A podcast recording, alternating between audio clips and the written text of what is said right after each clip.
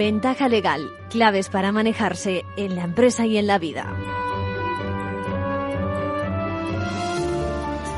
Muy buenas, empezamos, estrenamos temporada con ventaja legal, con ganas, con mucha fuerza, mucha fuerza la que nos han dado precisamente nuestros amigos que nos siguen. Muchas gracias a todos y un recuerdo especial para Susana que me dijo en plenas vacaciones, sus vacaciones, que nos escuchaba todas las mañanas también en las intervenciones de, pues eso, de primera hora, las 8 menos 10, y que se había reservado un par de nuestros programas que le interesaban para escucharlos con calma en verano. Eso está muy bien. Bueno, gracias también a José, a Diana, que me han dicho que empezaron esperaron a que les, contestáramos. Bueno, una pregunta para seguir con su caso y, a una pareja de comerciales que nos tachan de ser muy, pero que muy claritos en las cosas que explicamos. Bueno, es el mejor piropo ¿eh? que nos podíais echar cuando lo que quiero es precisamente dar a conocer todos estos temas legales, jurídicos que a veces nos parecen farragosos. Bueno, el próximo ejercicio, que digo el próximo, el presente ejercicio se presenta muy interesante, empezando por hoy mismo, ¿no? En estos momentos tiene lugar la apertura del año judicial. Me decía un compañero de que iba a asistir precisamente al Día de la Marmota. Es decir, que esto se parece más el Día de la Marmota, ya saben, por aquello de que se repiten eternamente los problemas de la justicia y casi parecen calcados los temas de los discursos, que si la independencia del Poder Judicial, la saturación de nuestros eh, juzgados y tribunales, los efectos de la pandemia en el orden social, mercantil, la escasez de dotación de medios, la plantilla de jueces, fiscales, bueno, bueno, por cierto, ya saben que más de 2.500 jueces, el Foro Judicial Independiente, la Asociación Judicial Francisco de Vitoria y la más grande Asociación Profesional de la Magistratura en cuanto a número de de, jueces, pues eh, con sus reivindicaciones que ya expresaron el anterior ejercicio. Bueno, si acaso la escasa novedad de hoy es el enfoque más diplomático que esperamos del presidente del Tribunal Supremo, Carlos Lesmes, luego lo escucharemos porque estamos eh, sobre la marcha con las grabaciones, eh, como si nada nadie tuviera la culpa del bloqueo, de las dilaciones, de la interinidad de los vocales del Consejo General del Poder Judicial. Bueno, por otra parte, quiero hacer mención a una reforma muy amplia muy amplia en el plano civil que revoluciona precisamente el tratamiento de las personas con discapacidad y que ha entrado en vigor, yo creo que la semana pasada, el viernes exactamente. Se respeta la autonomía de las personas con discapacidad y lo vamos a escuchar más tarde en la segunda parte de la mano de José Ángel Martínez Sánchez, que ya nos visitó, notario, presidente del Consejo General del Notariado, decano de Madrid, y que nos va a explicar también muy clarito eh, cómo, cómo cambia para bien con la reforma el tratamiento de cualquiera que podamos en un momento dado discapaces. Y seguimos esta temporada para acabar con nuestros consejos de la mano de abogados y magistrados sobre temas también de familia, con, mm, pues eso, con los medios de la, de la, de la justicia para precisamente el equipo psicosocial y demás. Luego pondremos un corte que tenemos preparado. Y ahora ya de momento empezamos y damos la bienvenida a nuestros compañeros de la abogacía.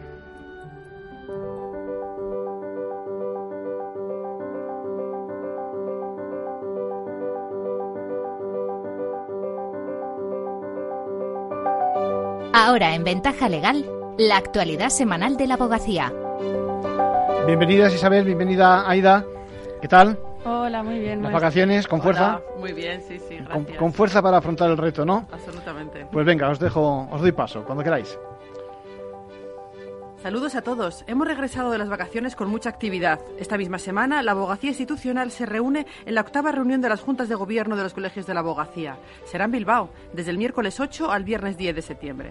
La Fundación Abogacía ha elaborado una guía práctica para facilitar a los abogados de extranjería su labor en las llegadas de migrantes a nuestras costas. Les contaremos también las críticas que hace la abogacía al anteproyecto de la ley concursal y que han quedado plasmadas en las alegaciones que ha presentado el texto. La exclusión del abogado en el procedimiento para microempresas es el principal punto de fricción.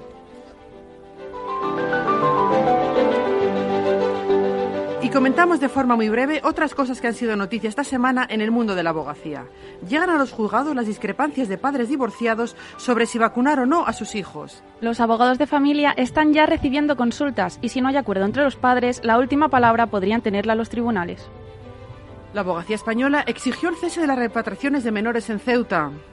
La Subcomisión de Extranjería del Consejo General de la Abogacía Española denunció que el procedimiento que se estaba siguiendo no cumplía la legalidad vuelven las aulas de derechos humanos. El próximo lunes 13 de septiembre se llevará a cabo a las 5 de la tarde en el Colegio de Abogados de Talavera de la Reina el aula sobre derechos de las personas mayores.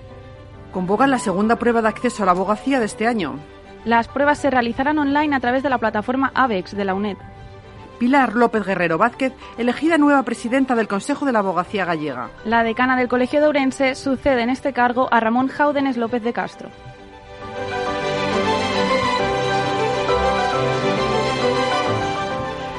Este miércoles 8 de septiembre comienza la octava reunión de juntas de gobierno de los colegios de la abogacía. Se trata de la gran cita de la abogacía institucional, que se celebra cada cuatro años. En esta ocasión, en el Palacio Euskalduna de Bilbao, bajo el lema Somos Abogacía. Hasta el viernes 10, los miembros de los equipos directivos de los 83 colegios y de los consejos autonómicos abordarán los principales retos que enfrenta la profesión. Más de 800 profesionales de la abogacía participarán en este encuentro, todo ello con un riguroso protocolo anti-COVID. Victoria Ortega presidenta del Consejo General de la Abogacía Española. Vamos a reflexionar sobre hacia dónde nos dirigimos como profesión y cómo podemos seguir liderando el progreso de nuestro país en un momento en el que es más importante que nunca aunar fuerzas para seguir avanzando. Han pasado cuatro años desde la última reunión de las juntas en Granada.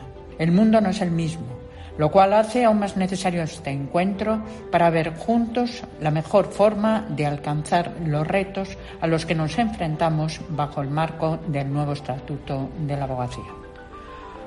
Ortega presidirá la inauguración el miércoles por la tarde, en la que también intervendrán el Lendakari Íñigo Urcullo y el decano del Colegio de la Abogacía de Vizcaya, Carlos Fuentenebro.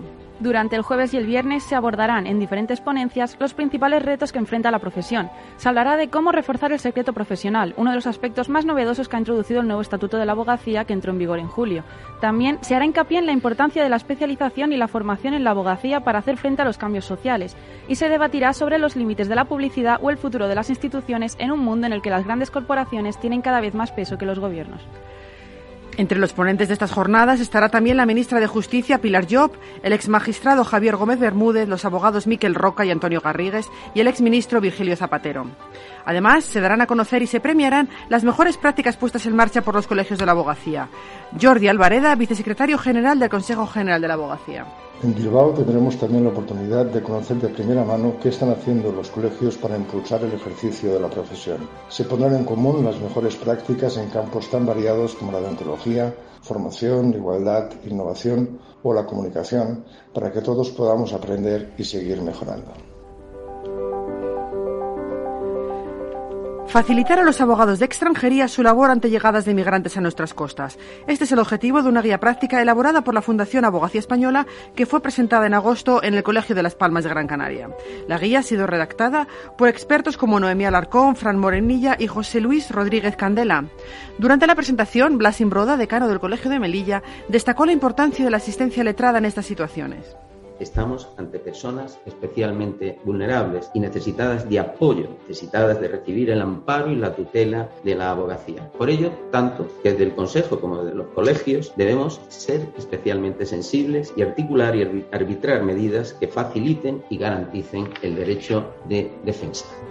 Esta importante labor ha hecho merecedores a varios colegios de la abogacía de frontera de una mención honorífica de la Federación Interamericana de Abogados por garantizar el acceso a la justicia a través de los servicios de asistencia jurídica gratuita y protección internacional a los migrantes a su llegada a España. Entre otros temas, la guía aborda de manera práctica y directa el tema de las devoluciones, el acceso a la protección internacional, los procedimientos de determinación de edad o el procedimiento especial de derechos fundamentales. Está disponible para su descarga en la página web del Consejo.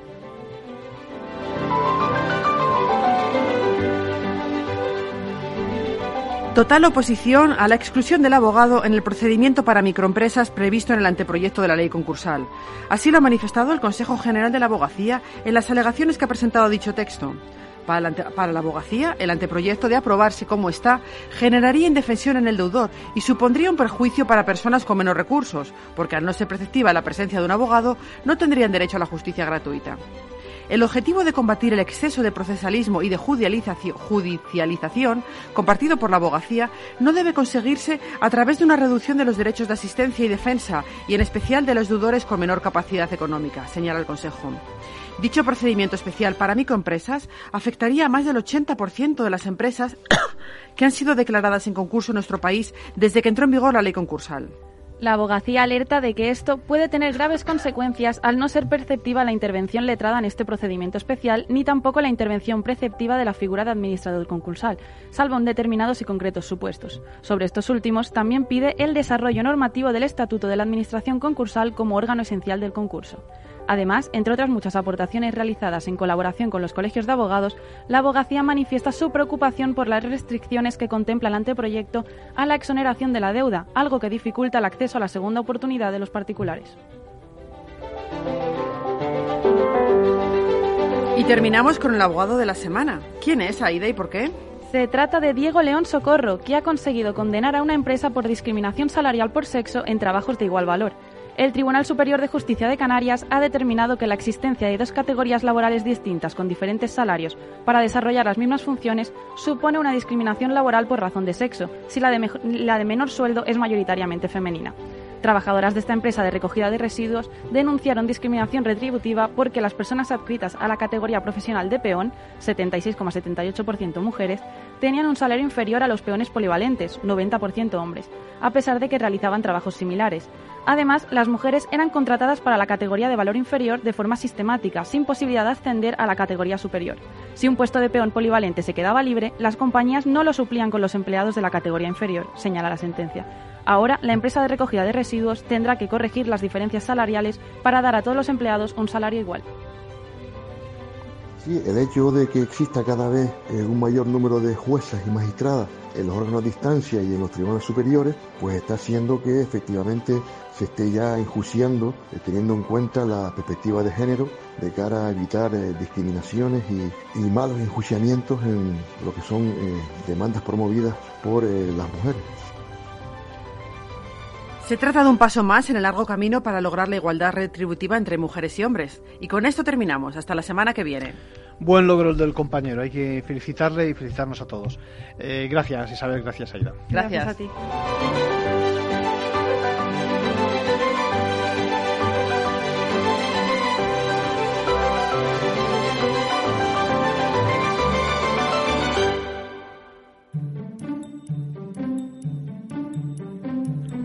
Bueno, decíamos antes que casi a la par tenía lugar en la solemne apertura del año judicial y ya tenemos algunas declaraciones, algún corte precisamente del discurso del presidente del Tribunal Supremo, Carlos Lesmes. Urge, por tanto, y por el bien de todos, que nuestra institución desaparezca del escenario de la lucha partidista y que las fuerzas políticas concernidas, con patriotismo constitucional y generosidad, alcancen en las próximas semanas el acuerdo necesario para la renovación. La situación en la que nos encontramos resulta insostenible para la Judicatura y para la propia sociedad, porque este incumplimiento de la legalidad, postergando la renovación del Consejo, está afectando de manera directa a un órgano que fue diseñado por la propia Constitución para garantizar la independencia en el ejercicio de la función judicial frente a todos.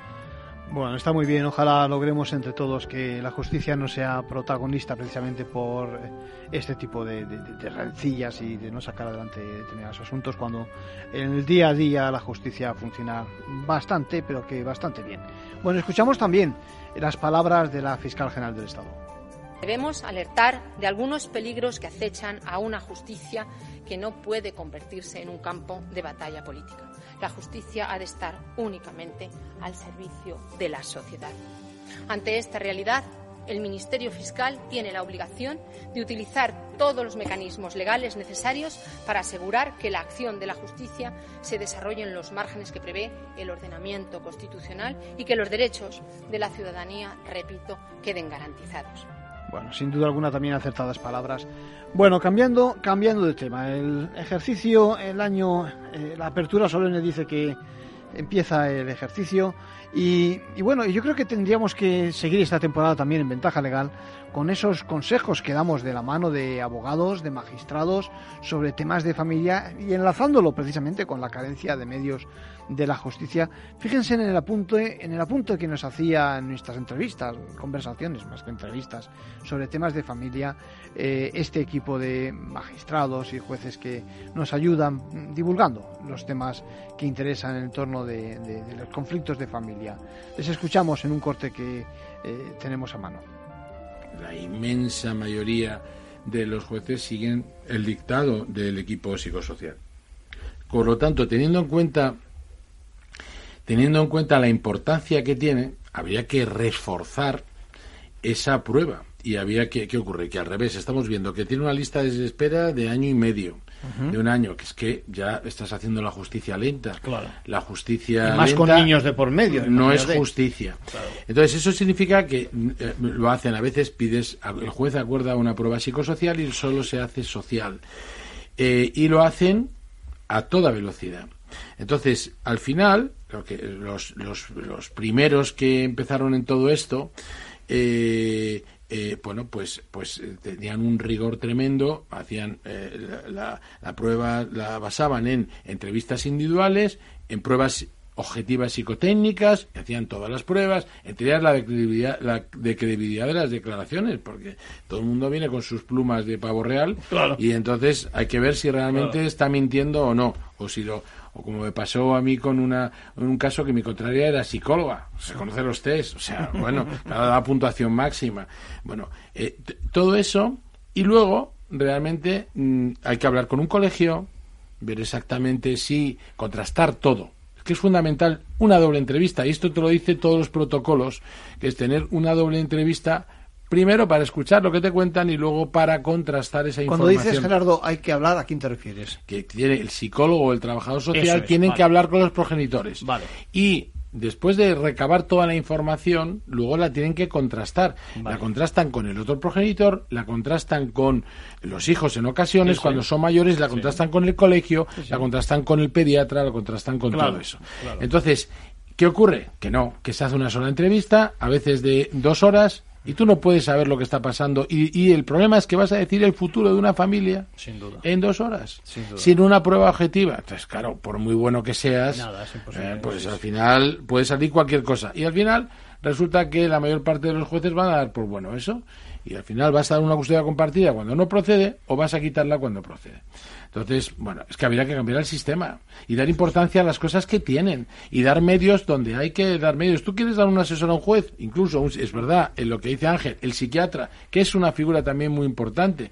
Hubo un juez en un momento determinado, no sé si Ángel también lo hizo en su momento, eh, que intentó eh, que en la propia vista hubiera el estuviera el psicólogo para que se informara desde el primer momento. Bueno, pues empezaron a dos o tres abogados a protestar y al final consiguieron que, eh, que como Dicho no de otra está forma, el, el psicólogo puede, eh, digamos, apreciar cosas que evidentemente ayudan a, a su señoría, ¿eh? Eh, incluso durante la vista. Eh, solamente para apoyar lo que dice Gerardo, yo en su época, hablando con un forense del País Vasco, tienen ahí un sistema muy bueno y es que los forenses tienen establecido por la propia comunidad autónoma que mientras ejercen de forense tienen unas hor- horas liberados para hacer un MIR de una especialización. Y entonces cada forense se hace especialista en una materia.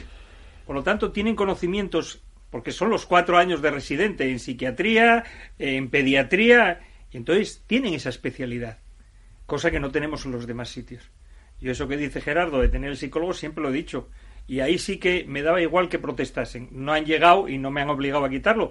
Pero es que el psicólogo, que va a aclarar su informe, le interesa saber lo que dicen las partes en el Claro. interrogatorio, los testigos, para decir, oye, pues esto resulta que no me lo habían dicho. Esto chirría, esto Entonces ahora, lo que pues esto hay que ajustar mi informe en estos temas.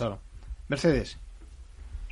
Eh, mm, sí, yo lo que al hilo un poco de donde de donde nos habíamos quedado antes hablando de- del tema del informe psicosocial y un poco apoyando además lo que estaba diciendo Gerardo. eh, yo entiendo que es que eh, un buen informe psicosocial precisamente tiene que contar con todos esos aspectos que estamos diciendo. Es decir, el, el psicólogo y el trabajador social del gabinete psicosocial, lo lógico sería que llamaran al colegio, al pediatra de los Claro. niños, a la trabajadora social del ayuntamiento, al terapeuta que los está atendiendo, al psicólogo que los vio y les, y les dio un tratamiento, al psiquiatra. Tiene que hablar con todos los profesionales y to- con todo el entorno de esa familia para poder sacar unas verdaderas conclusiones.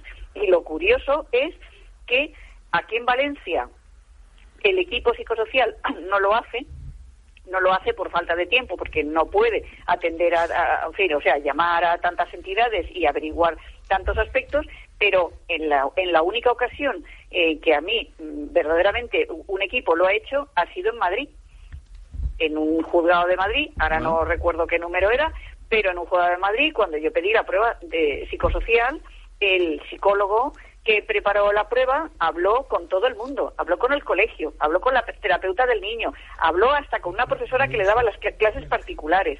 En fin, habló con todo el mundo y hizo un super informe y además un informe muy bien hecho, que no me daba la razón para pena mía, pero era un informe muy bien hecho. Entonces, así es como debería ser el informe psicosocial bien hecho.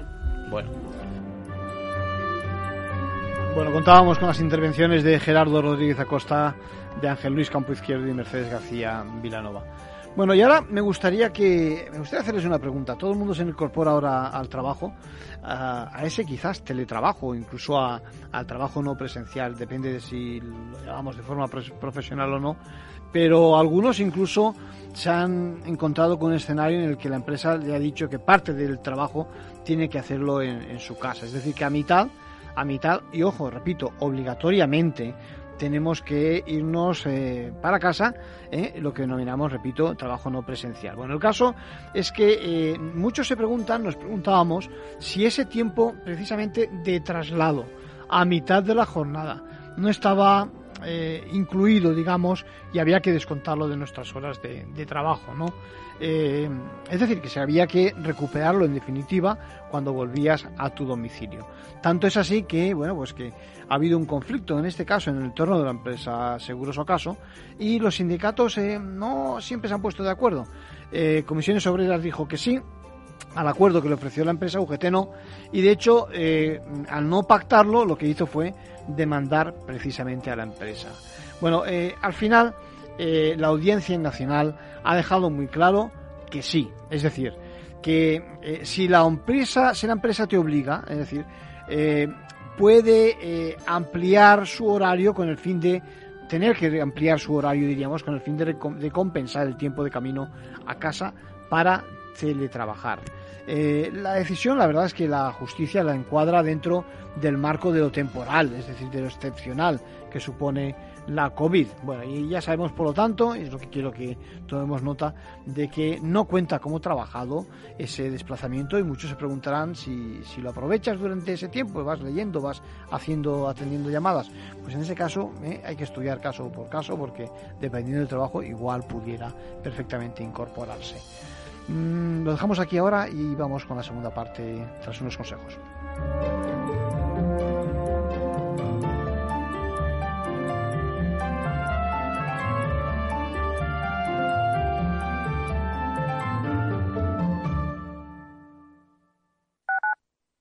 Capital Radio Madrid 105.7 Disfruta de la mejor cocina gallega en Montes de Galicia. Todo un clásico moderno en el barrio de Salamanca. Disfruta de la variada dieta atlántica, de las mejores carnes y pescados tratados con respeto y transparencia y regados con una de las mejores bodegas de la zona. En grupo, en familia o en pareja, Montes de Galicia te ofrece el espacio perfecto en cada ocasión harto de tertulias políticas y de quienes lo saben todo? Sube un peldaño intelectual en tu vida y sintoniza la gran tertulia de la economía, un debate pragmático y sin afinidades que revela las grandes transformaciones de nuestros días, con figuras de gran talla económica como Pedro Esbarz, Ramón Tamames, Francisco Navarro, César Arranz, Hermenegildo Altozano, Isabel Aguilera, Manuel Moreu, Juan José Rubio y Fernando Zunzunegui, entre otros. La gran tertulia de la economía, cada mañana a las 8 y 20 en Capital, La Bolsa y la Vida, con Luis Vicente Muñoz.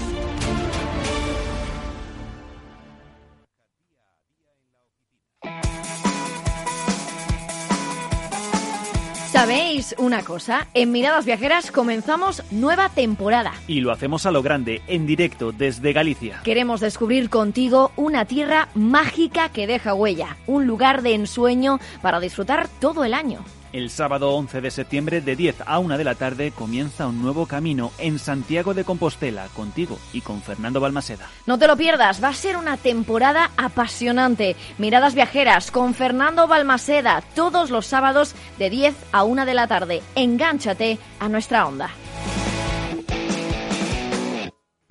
Para personas inquietas, Capital Radio.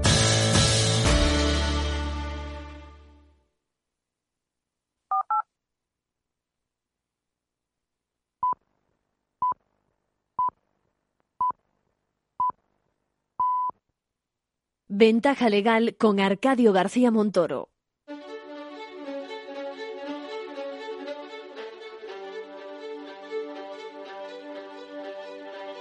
La entrevista, escuchar, es compartir conocimiento.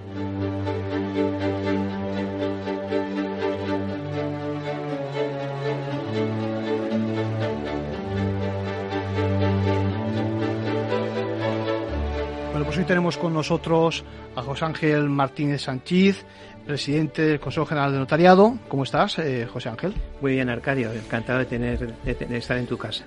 Pues eh, es la tuya. Mira, hay un tema que nos preocupa mucho en, en, en, Ventaja Legal y en Capital Radio, y son nuestros mayores, nuestros pequeños y también las personas con discapacidad.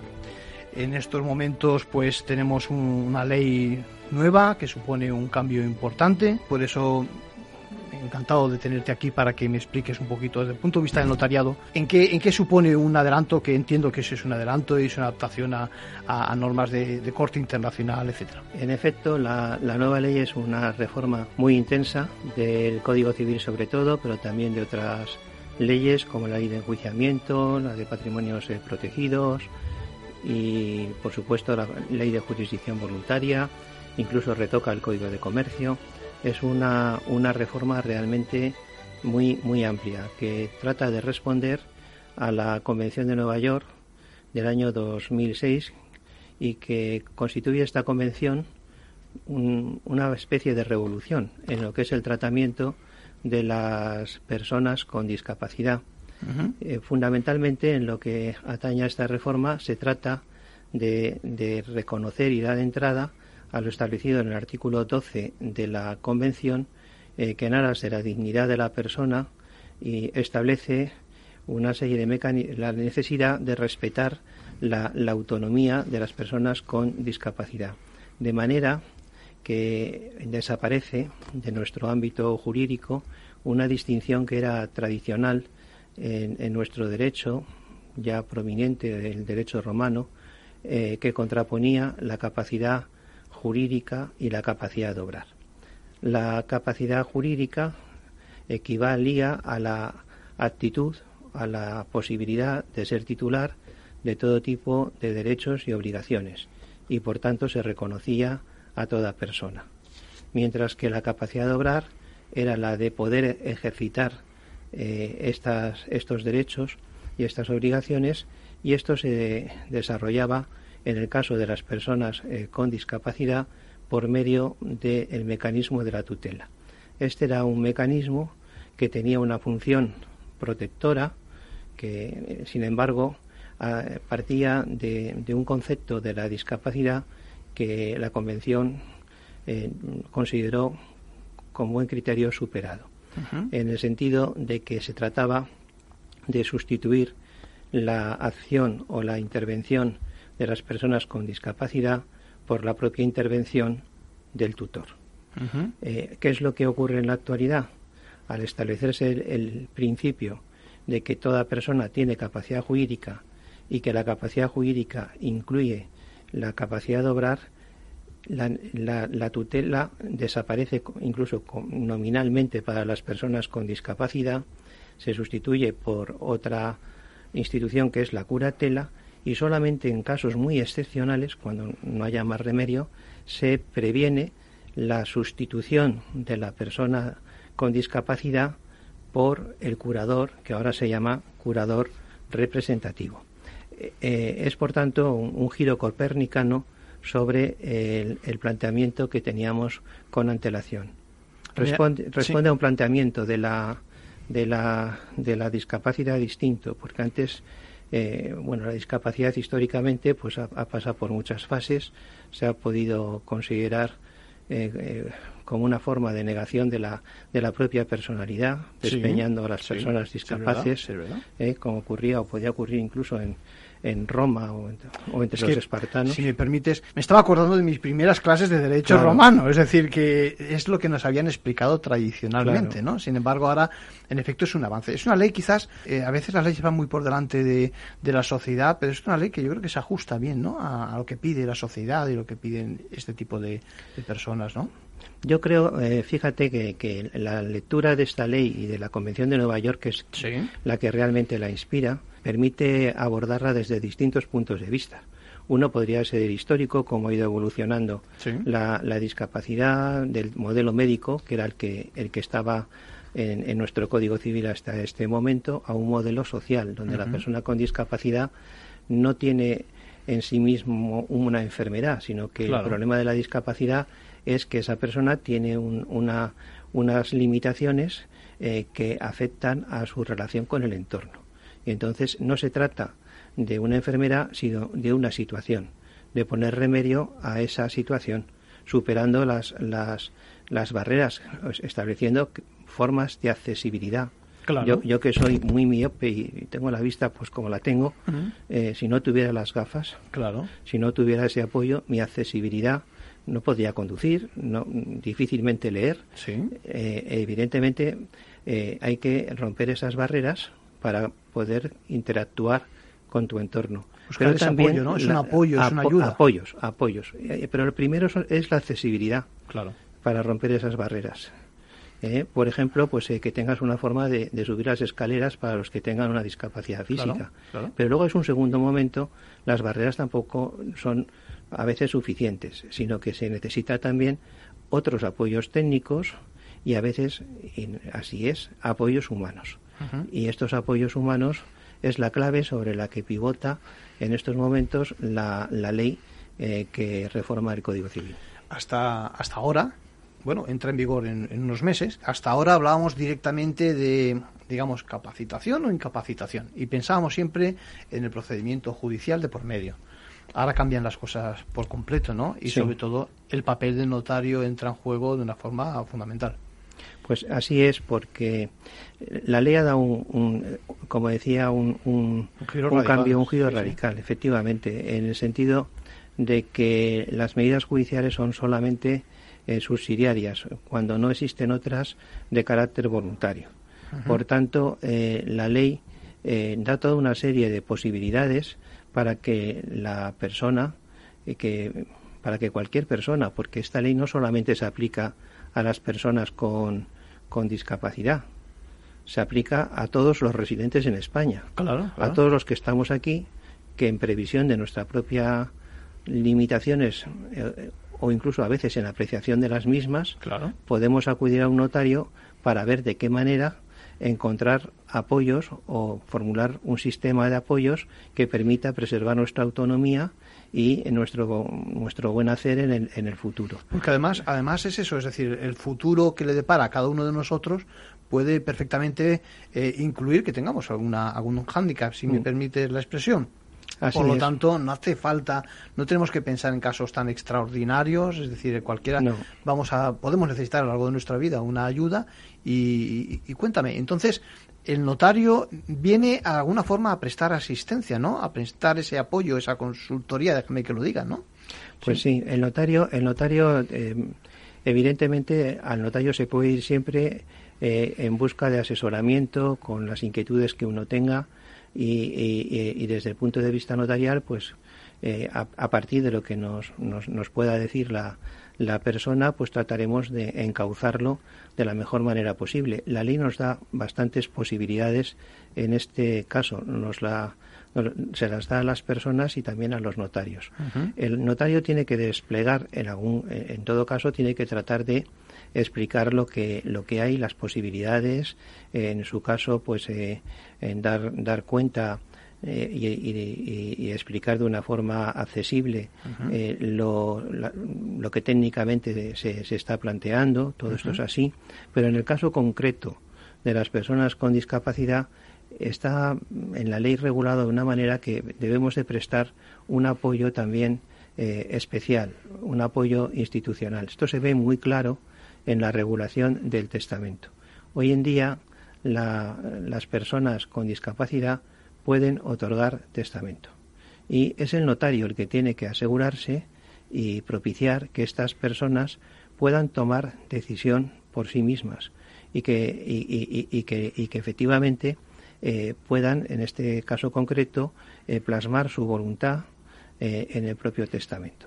Solamente cuando esto no es posible, cuando no hay posibilidad de que estas personas eh, puedan tomar esa, eh, formar su voluntad, conformarla o expresarla, en ese caso pues no se puede hacer el testamento.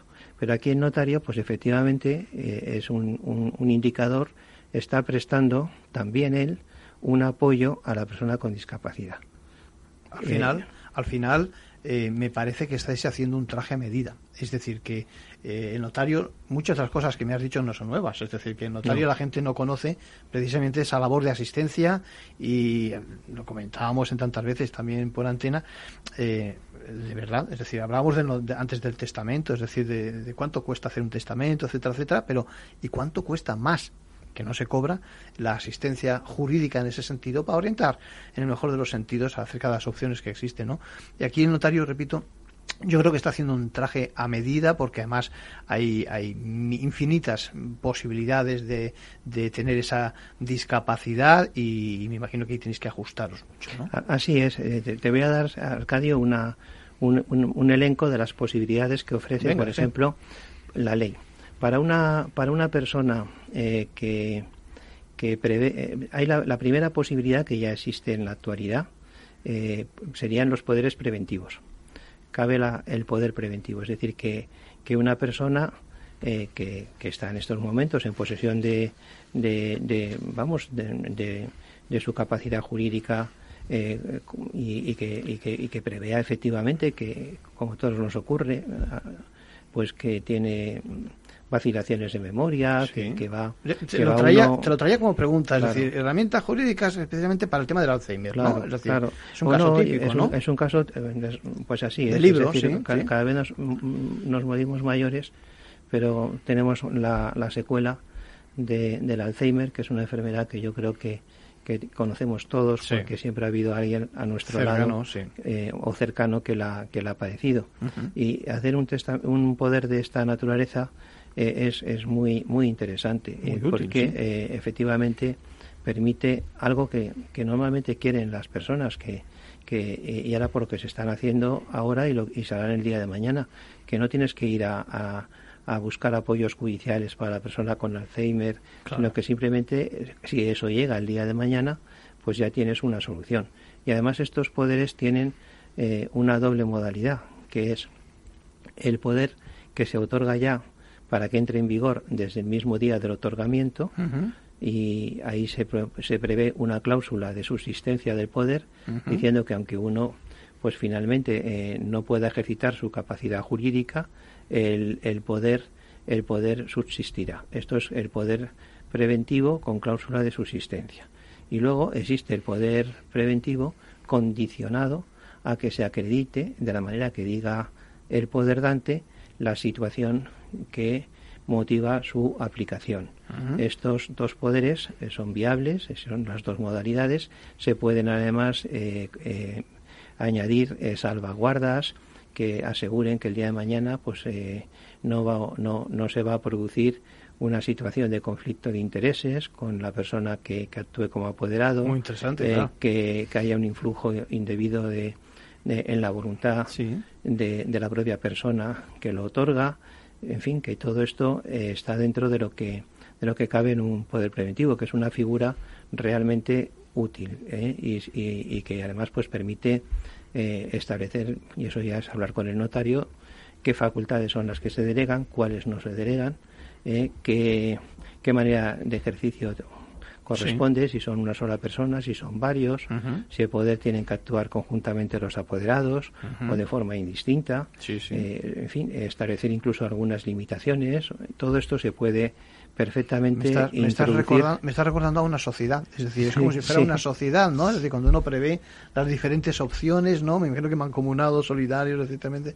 Es que, claro, el, el- el sistema este de apoyos voluntarios también es, es responde a una idea, a una idea eh, que es la familia eh, o las personas más próximas, porque a, a quién vas a, a buscar, en dónde vas a buscar los Claro, apoyos. recurres No- a los tuyos. Normalmente a los tuyos. Entonces, efectivamente es un sistema eh, que mm, eh, des- mm, refleja también una confianza fundamentalmente en la persona que, que va a disponer, pero claro. en la propia familia que son los, los, los más allegados, los que en definitiva eh, eh, van a, a asumir estos apoyos con, con el mayor desinterés normalmente eh, y en su caso pues con las precauciones o cautelas que, que se consideren oportunas. Los poderes son, son una vía muy interesante, pero no son la única.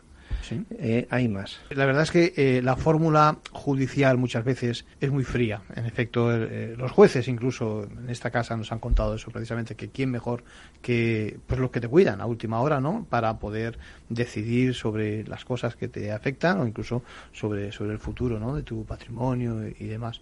Esa es una de las opciones. Habrá más opciones, me imagino, ¿no? Sí.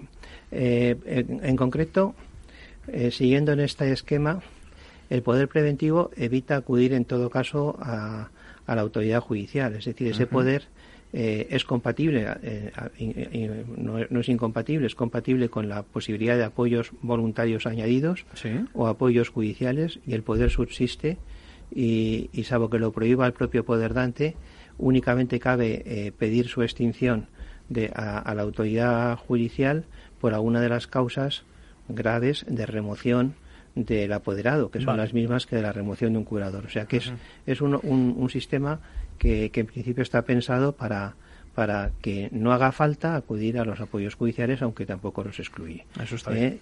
eh, pero existe también la autocuratela. La autocuratela eh, es la posibilidad, y esto es importante, de que una persona pueda, en previsión de sus posibles limitaciones el día de mañana, establecer o proponer un curador.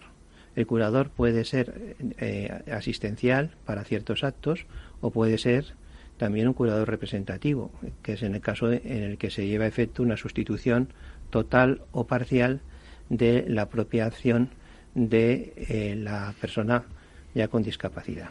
Pero además puede organizar todo el sistema de administración y de disposición. Bueno. ¿eh? con lo cual él incluso puede atribuir al curador la posibilidad de realizar actos que en otro caso necesitarían autorización judicial. Ah, o sea, que puede disponer sin necesidad de... Con- de- claro, puede establecer órganos de fiscalización que no sean los propios jueces. Muy o sea, bien. que puede recurrir, por ejemplo, a la, a la familia, ¿no?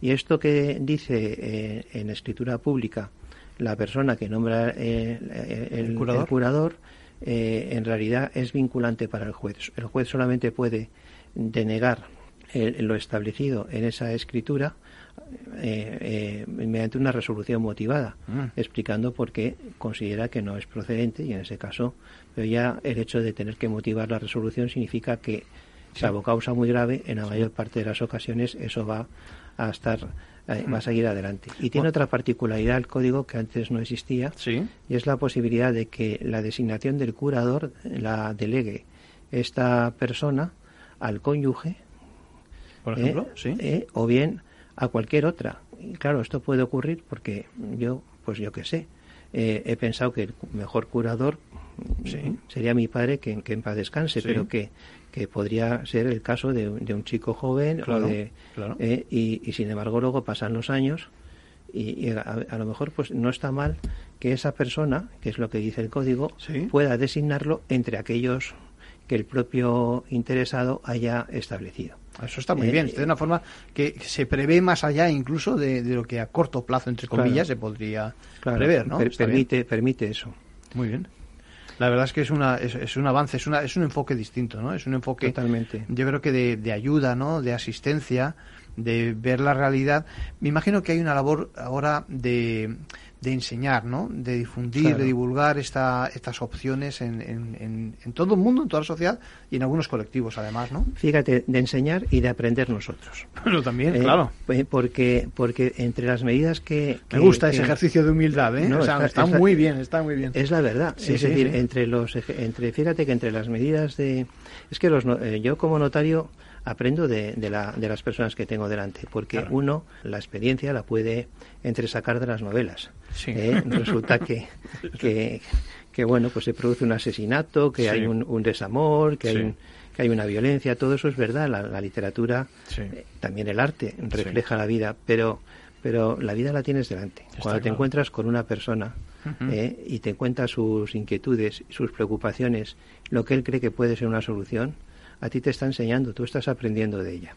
Y esto es particularmente importante en el caso de esta ley, porque tenemos una tercera medida, que es quizá la medida estrella, que son las, los apoyos voluntarios en escritura pública. Cabe todavía una tercera opción. Poderes preventivos, patrimonios eh, este, eh, poderes preventivos, autocuratela y las medidas de apoyo voluntarias que se hacen en escritura pública y donde una persona, incluso una persona ya con discapacidad, puede acudir al notario para organizar de qué manera quiere ejercer su capacidad jurídica y su autonomía en adelante. Esto es perfectamente posible y el abanico de posibilidades amplísimo. es inmenso. Eh, amplísimo, porque es lo que cada uno necesite. Pueden ser medidas que a lo mejor son simplemente de ayuda, pero eh, de ayuda eh, personal. Pueden ser otras de ayuda jurídica. Pueden ser determinados asesoramientos. Puede tratarse de medidas en, las cuales pues se concedan facultades representativas a determinadas personas. Se puede establecer un sistema también de protección y de asesoramiento a través de, de, organizar consejos de familia. Se puede, se puede recurrir a, una, a una panoplia amplísima de posibilidades y en cada caso las que sean más adecuadas eh, no las sabe el notario. El notario se encuentra efectivamente ante una ante una un escenario, muchas un escenario con muchísimas posibilidades y nosotros no podemos no podemos saber de antemano cuáles son las más necesarias. Eso lo aprendemos de la persona que tienes delante y para esa persona efectivamente y ahí enlazo con lo que me decías al principio hay que buscar efectivamente el traje a la medida y esto es la cosa eh, quizá más más más mm, gratificante a lo mejor, ¿no? Sí, más gratificante y desde los dos queremos el derecho, Arcadio, y, y, la, y, la, y fíjate, lo, propio de un jurista, lo propio de un jurista es esto. es decir, el jurista no es un aplica, no es un autómata, no es un robot que aplique una ley o que establezca un sistema donde dice este señor tiene una deficiencia, una limitación, toma. Eh, tutela representativa, quieras o no quieras, sin graduar, sin atender a que hay espacios eh, que son diferentes, eh, escalones distintos. Eh, el, hacer el traje a la medida, ¿no? Esto es una idea que además es muy bonita y que difícil, defendían, muy difícil. de ejercer y que defendían nuestros clásicos. O sea, el doctor Juan Huarte de San Juan definía la actuación del jurista como lo comparaba con un sastre. porque la ley te fija, te fija una, te fija un, un traje, pero luego tú el traje lo tienes que acortar, achicar y moldear de manera que se ajuste a la persona. Aquí se nos está dando una amplitud de posibilidades enorme. Bueno, eh, lo que hemos aprendido, lo que hemos aprendido de José Ángel Martínez Sánchez, me quedo con lo que has dicho, es decir, que ese notario que aprende todos los días porque la vida la tienes delante ¿eh? y aprendes precisamente del día a día de la vida. Ha sido un placer tenerte por Ventaja A mí también me he ¿eh? sentido muy a gusto y a lo mejor me he explayado demasiado. No, no, no. ¿eh? la ley da para mucho más porque no. hemos hablado de los testamentos, de las legítimas. Ya hablaremos, ya hablaremos. De momento lo que queremos es dar una primera pincelada y la has dado perfectamente y yo creo que nos hemos enterado todos, incluso aquellos que nos siguen y no necesariamente son expertos en el tema de derecho. Muchas gracias por tu visita. Muchísimas gracias, Arcadio, de verdad. Bueno, pues ya ven, reforma muy, pero que muy amplia, que podemos decir que revoluciona el tratamiento de las personas con, con discapacidad, la que ha entrado en vigor este pasado viernes sobre todo porque se respeta, como decíamos y nos ha aportado el notario, esa autonomía de aquellos que tienen esa discapacidad. Y, bueno, que hasta ahora parecía que se, se, enfrentaba, por una parte, lo que es la capacidad innata de cualquier ser humano, eh, la capacidad que decimos jurídica que tenemos todas las personas, eh, digo, se, se enfrentaba a, a, la capacidad de obrar, que es la posibilidad realmente de ejercitarla cuando, cuando, cuando estábamos ante ese tipo de situaciones. ¿no? Eso antiguamente, como nos ha apuntado, se corregía con la figura de jurídica, la institución de la tutela, y venía a completarse la acción cuando uno no podía ejercitarla por las condiciones que fueran y, e intervenía el tutor. Y ahora, sin embargo, damos un paso, un giro copernicano en el sentido de que hablamos de curatela, ¿eh? Eh, ese curador representativo ¿eh? que nos ha, de que nos ha hablado y que, bueno, más de una ocasión vamos a hablar de él en adelante porque además me están entrando mm, sobre la marcha ya un par de preguntas sobre el tema, bueno, avanzaremos, avanzaremos sobre el tema. Bueno, cambiando de tema, tenemos una novedad, moviéndonos hacia, hacia el tema de las sociedades y demás. Eh, recuerden, fíjense, multa de proporciones extraordinarias en materia de WhatsApp a, eh, Irlanda, eh, en Irlanda, perdón. se produce una nueva violación en materia de protección de datos. ¿Por qué? Pues precisamente por compartir esa información con otras empresas del entorno de, su grupo, de Facebook, eh, en ese caso transgrediendo el compromiso a su política de transparencia. Es un tema a nivel de empresa que cada vez se mira más. Es, fíjense, es la segunda multa más grande, es decir, la anterior se impuso a, Twitter, eh, fueron nada más y nada menos que 450 millones de euros ahora la, la, de Twitter, perdón, la de, la de la de WhatsApp ha sido solamente, ¿eh? entre comillas y con ironía, de 225 millones de euros y sobre todo eh, porque porque ha habido presión por parte de autoridades, eh, digamos europeas en la materia que han animado a que se imponga algo más que esos 50 millones a los que en principio parecía que se iba a castigar, con los que se iba a castigar a, WhatsApp, ¿no? Eh, lo que es cierto es que hay, digamos, un matiz, hay un cierto roce piensen que la autoridad que ha impuesto la multa en Europa ha sido la autoridad irlandesa cuando WhatsApp tiene precisamente su sede en Irlanda. Ha habido que darle un empujoncito ¿eh? para que la multa sea así de representativa. Por otra parte también vienen nuevos vientos, vientos de cambio desde el Reino Unido que parece que tras el Brexit va a cambiar sus reglas. Es decir, de hecho era uno de los, de puntos, no sé si clave, pero de los principales que desarrollaba en su argumentario, ¿no? Decía que perjudicaba ¿eh? este modelo europeo de protección de los datos de carácter personal, tanto la innovación como, por supuesto, dificultaba lo que podemos decir el desarrollo económico a nivel empresarial. Eh, la verdad es que lo que esperamos ahora no es una merma de derechos de consumidores, sino, digamos, una ayuda para que se puedan relajar un poquito esas obligaciones de la empresa que tiende a proteger, tiene que proteger precisamente la información sensible. Ya veremos luego cómo roza también, decimos, con el reglamento europeo. Los británicos piden sobre todo, no solo ellos, pero bueno, eh, más sentido común y menos rigidez en la interpretación de las obligaciones. Lo dejamos aquí por hoy, nos pueden escuchar todas las mañanas a las 8 menos 10 y en cualquier caso pueden escuchar el programa también eh, los domingos por la mañana y a través de los podcasts. Que pasen una buena semana.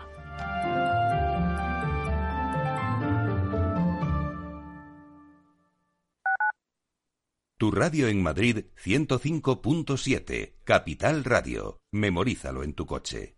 En el restaurante Gaztelubides somos rigurosos con la selección del producto para crear recetas imaginativas que acompañamos de una bodega generosa y brillante y de nuestra magnífica terraza durante todo el año. Restaurante Gaztelubide, carretera de La Coruña, kilómetro 12200, La Florida. Teléfono 91 372 8544. Una recomendación del programa gastronómico Mesa y Descanso. Gráficas Naciones. Más de 50 años de experiencia en el sector de las artes gráficas. Apostamos por la última tecnología tanto en impresión offset como en digital y gran formato. Realizamos todo tipo de impresión. Tarjetas de visita, folletos, libros, vinilos, decoración y montaje de stands. Más información en el 91 629 2145 o en gráficasnaciones.es. Esto te estás perdiendo si no escuchas a Rocío Arbiza en Mercado Abierto. Chema Alonso, director de la Oficina de Consumo Digital de Telefónica. En el mundo de la tecnología, la inteligencia artificial necesita muchos datos y mucha potencia de cómputo. Por eso el cloud computing y el big data son lo que ha permitido la eclosión de servicios y sistemas de inteligencia artificial que estamos viviendo en los últimos tres años, ¿no? Y, y por eso son tan relevantes en nuestra economía. Hoy en día tenemos un montón de algoritmos de inteligencia artificial que han aprendido con muchos datos que están en nuestro entorno más cercano, en el teléfono móvil, en la televisión, en las recomendaciones en la web, en los anuncios, etcétera, y sin esa eclosión previa de las técnicas de Big Data y, los datos masivos y la potencia de cómputo del cloud computing, pues no hubiera sido posible llegar al mundo en el que estamos. Mercado Abierto con Rocío. Capital Radio. Siente la economía.